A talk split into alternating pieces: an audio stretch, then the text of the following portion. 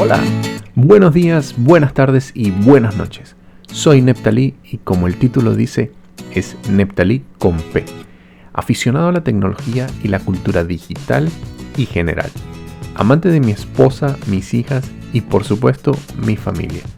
Soy venezolano y he tenido la oportunidad de vivir en varios países. Y gracias a esas experiencias de vida, soy un fiel creyente de que el mundo sería mucho mejor con más sentido común. He querido entrar en el mundo del podcast y en mi mente había muchos temas posibles, pero para vencer el miedo de dar el primer paso a esta nueva experiencia, he decidido hablar de tecnología y fotografía. Así que ven y acompáñame en esta nueva aventura. En este podcast, el cuarto y último de la serie del curso básico de iniciación a la fotografía, les estaré hablando del triángulo de exposición, la correcta exposición y un par de herramientas que nos ayudarán a conseguir el equilibrio de ese triángulo, el exposímetro y el histograma. Para todos los que comenzamos y damos el paso a usar nuestras cámaras en modo manual, nos encontramos con un momento que quizás para muchos es muy frustrante. Y es el ver que el modo manual no solo es mover los tres parámetros esenciales que tiene una cámara, sino también saber y aprender a equilibrarlos.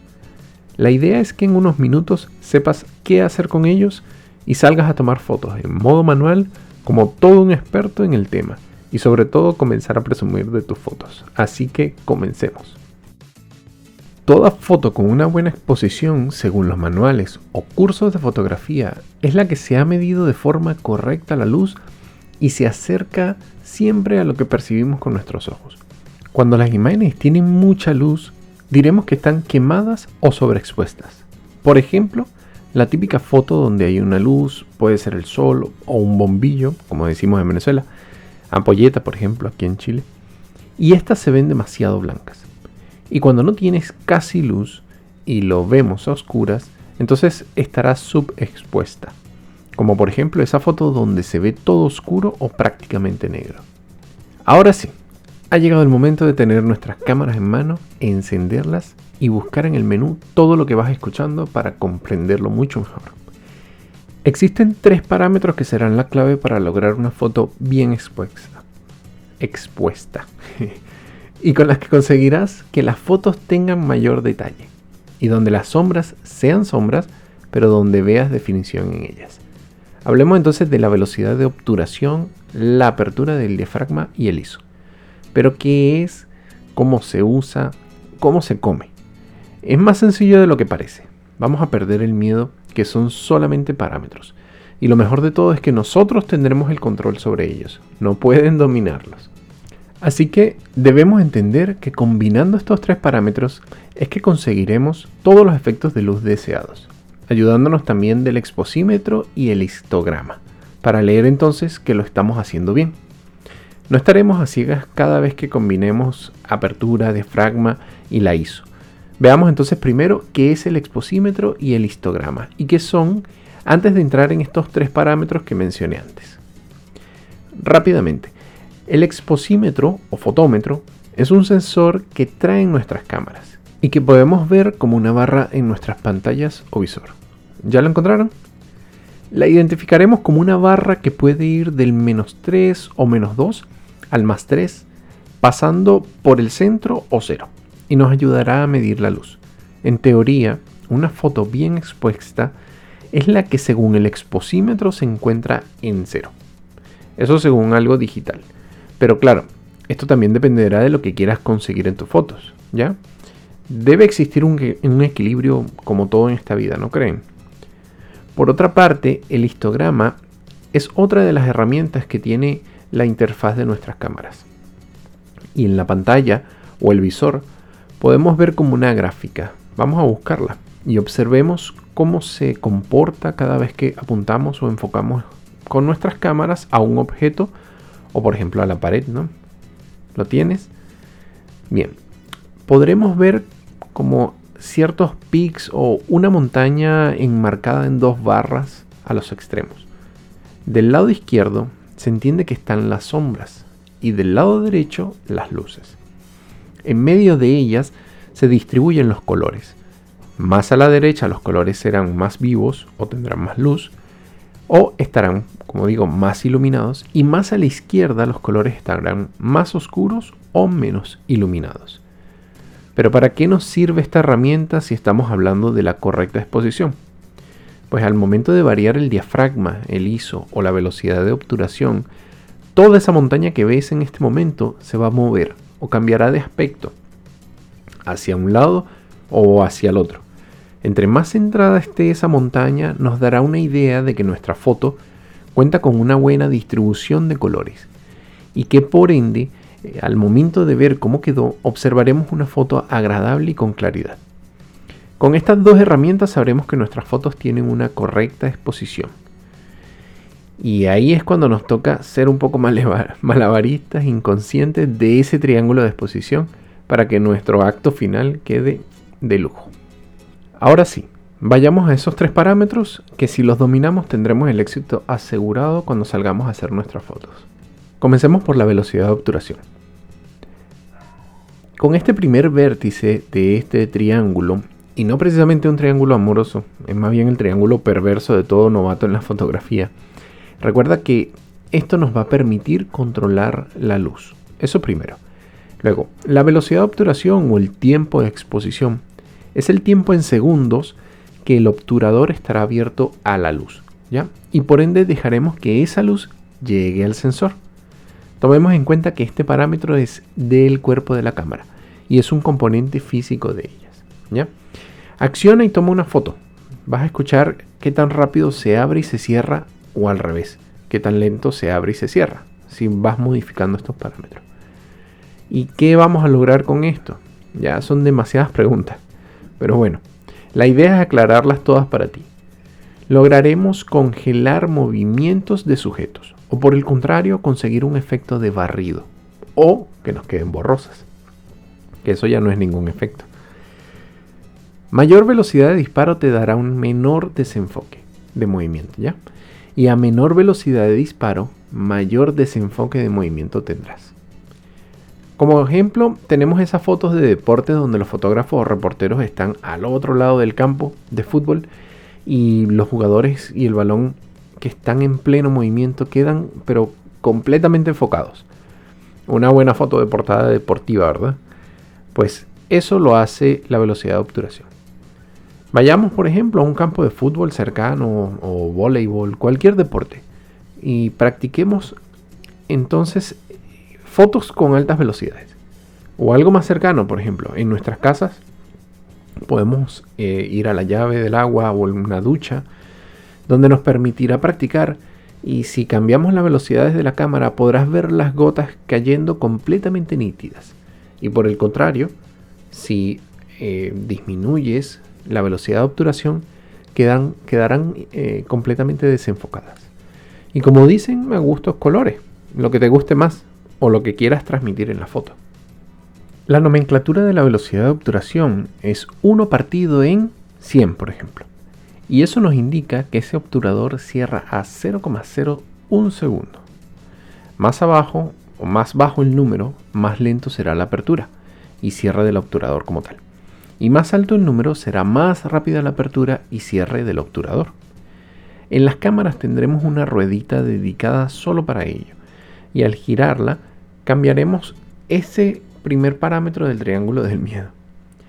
En la descripción del podcast les dejaré el enlace a una foto referencial sobre la velocidad de exposición y sus escalas y que al principio te va a servir de guía. Incluso la podrías tener en tu teléfono celular. Ya son muchos tecnicismos y, un poco latoso. Eso se piensa mucho al principio, pero de panas te digo, no te desanimes, que es como conducir. En este momento pensarás antes de tomar una foto, pero ¿qué quiero? Enfoque total. Pues tu dedo va a mover la ruedita a la derecha de manera instintiva y automática. ¿Que la quiero con barrido? Pues a la izquierda. Así de fácil. Haz la prueba y déjame un comentario de cómo te fue y vas a ver que solamente es práctica, práctica y más práctica. Vamos con el segundo. Apertura de diafragma. La apertura de diafragma es otro de los parámetros que podemos modificar, pero en este caso es en la lente u objetivo. La lenta, la lente u objetivo. Si tomas un lente sacándolo de la cámara y observamos mirando a la luz, observaremos a través de ella. En detalle tendremos hojas que forman un diafragma. ¿ya? Pueden variar, 7, 9 hojas, por ejemplo. Va a depender de la fabricación. Entre más apertura de diafragma tenga tu lente, verás más luz. Y por el contrario, cuanto menos apertura de diafragma tenga tu lente, podrás solamente ver un pequeño hoyito por donde pasa la luz. Cuando tu lente es de diafragma variable, ya, en el caso de que sea manual, por ejemplo, podrás eh, ver y mover los anillos externos para cambiar el tamaño del diafragma. Por el contrario, si es una lente fija y de gran apertura, tendrás mucha luz al ver hacia la luz a través de tu lente. ¿Ya? Bien, eso ha sido la parte física. Ahora vamos a hablar y veamos un poco de qué hacen eh, la apertura de diafragma en nuestras fotos. Pongamos de nuevo el lente en nuestra cámara y vamos a encenderla. Por favor no le prenda fuego, que salen caras. Así hablamos nosotros. Siempre he dicho que hablamos español en Latinoamérica y aún así no nos entendemos. Pero nos hacemos entender, eso sí. Busquemos el dial o la ruedita que cambia la apertura de diafragma. En la pantalla veremos cómo cambia una F o la letra F. ¿La conseguiste? Bien. Cuando modifiquemos la apertura de diafragma, controlamos nuevamente la luz pero en este caso no será cuánto tiempo llegará la luz al sensor, sino cuánta luz llega durante ese tiempo que tardó el obturador en abrir y cerrar. Entonces, ya sabemos controlar la velocidad de obturación y que dependiendo de ella afectará el movimiento que verás en una foto. En el caso de la apertura de diafragma, no solo vas a controlar cuánta luz, sino que también afectará a cuánta zona de nuestra imagen estará enfocada. A eso se le llama profundidad de campo. Y la profundidad de campo será la parte de la foto que va a estar enfocada. Un ejemplo fácil. Esas fotos que vemos en los perfiles donde está una persona y todo lo que está detrás de él está totalmente desenfocado. O por ejemplo en la noche y detrás del sujeto hay unas luces, eh, pues la persona la vas a ver nítida y las luces desenfocadas, como una especie de aros eh, de luz alrededor.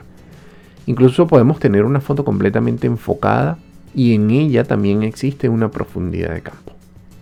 Si queremos eh, fotografiar a alguien, lo más común es que su rostro sea la parte enfocada. Siendo por supuesto más preciso, su ojo debe estar muy bien enfocado. Eso va a captar más la atención al ver la imagen.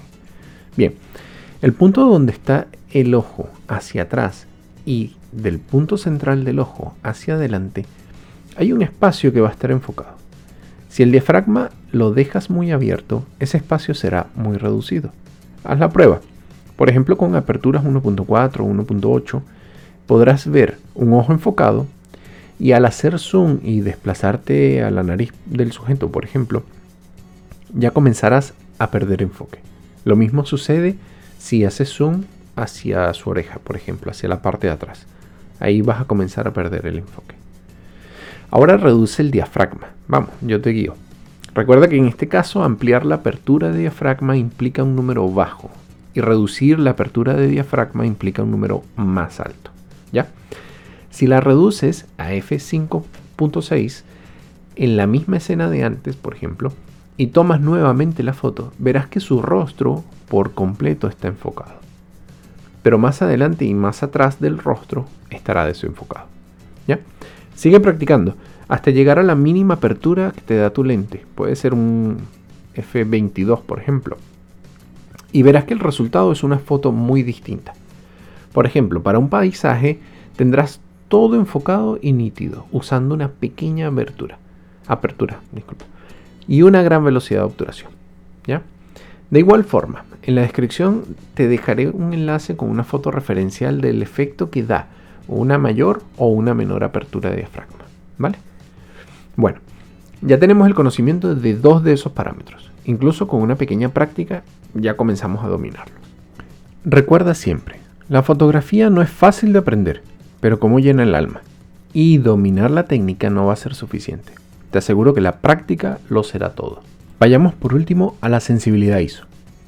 Este es el último de los, de los parámetros para medir la luz de este triángulo de exposición. y que va directamente relacionado a nuestro sensor. Según cada cámara, esta sensibilidad será mayor y por supuesto mejor o menor. Aquí es un poco más fácil todo. Si quieres más luz, subimos el ISO. Y si quieres menos luz, usaremos menos ISO. Pero siempre hay un pero, ¿verdad? A mayor uso del ISO, menor calidad de foto vas a tener. Esa mala calidad de la foto cuando usemos un ISO muy alto lo llamaremos ruido. El ruido son esos pequeños granitos que aparecen en la foto y que hace que pierda nitidez en la imagen que has captado. Mm, por ejemplo, le haces zoom y empieza a ver como granos en todos los tonos y en todos los colores. También les dejaré un enlace con una foto referencial de la escala del ISO. Muchos nos hacemos esta pregunta. Si voy a tener ruido en la foto, entonces ¿para qué subir el ISO? Mejor disparo el ISO en 100 o en lo mínimo que me dé la cámara. Hay cámaras que dan ISO 50, por ejemplo. Entonces, siempre que puedas y tengas suficiente luz, usa tu ISO en 100. Pero cuando hagas en falta la luz, aumenta un poco para conseguir exponer correctamente de acuerdo con cuánto hayas balanceado los otros dos parámetros. Hay tres factores que influyen en el uso del ISO y son el equipo y la calidad que tiene el sensor, el uso que le vas a dar a la foto, por ejemplo, si lo vas a usar comercialmente, puedes elevar el ISO. Eh, y por último, la iluminación que tengas disponible. Bien. Ya conociendo estos tres, estas tres vértices del triángulo macabro, tendrás más del 80% del conocimiento necesario para sacar una buena foto. No olvides que estas tres herramientas siempre serán tu base de una buena toma. Equilíbralas en cada ocasión y guíate por el exposímetro y tu histograma y practica nuevamente. Coméntame cómo te fue y sigamos aclarando dudas. Y nada más de momento. De verdad que espero que este curso básico de iniciación a la fotografía haya sido de tu ayuda, para que le pierdas el miedo totalmente a tus cámaras. Agarra la cámara, enciéndela y comienza a mover estos tres parámetros y vas a ver que vas a conseguir excelentes resultados. ¿Ya? Recuerda que lo más importante es la foto que tú quieras sacar, pero más allá de eso es lo que tú quieras transmitir. ¿Ya? Y nada más de momento, te espero en el siguiente podcast de Nectalí con P para seguir hablando de fotografía o el mundo digital. Muchísimas gracias y hasta luego.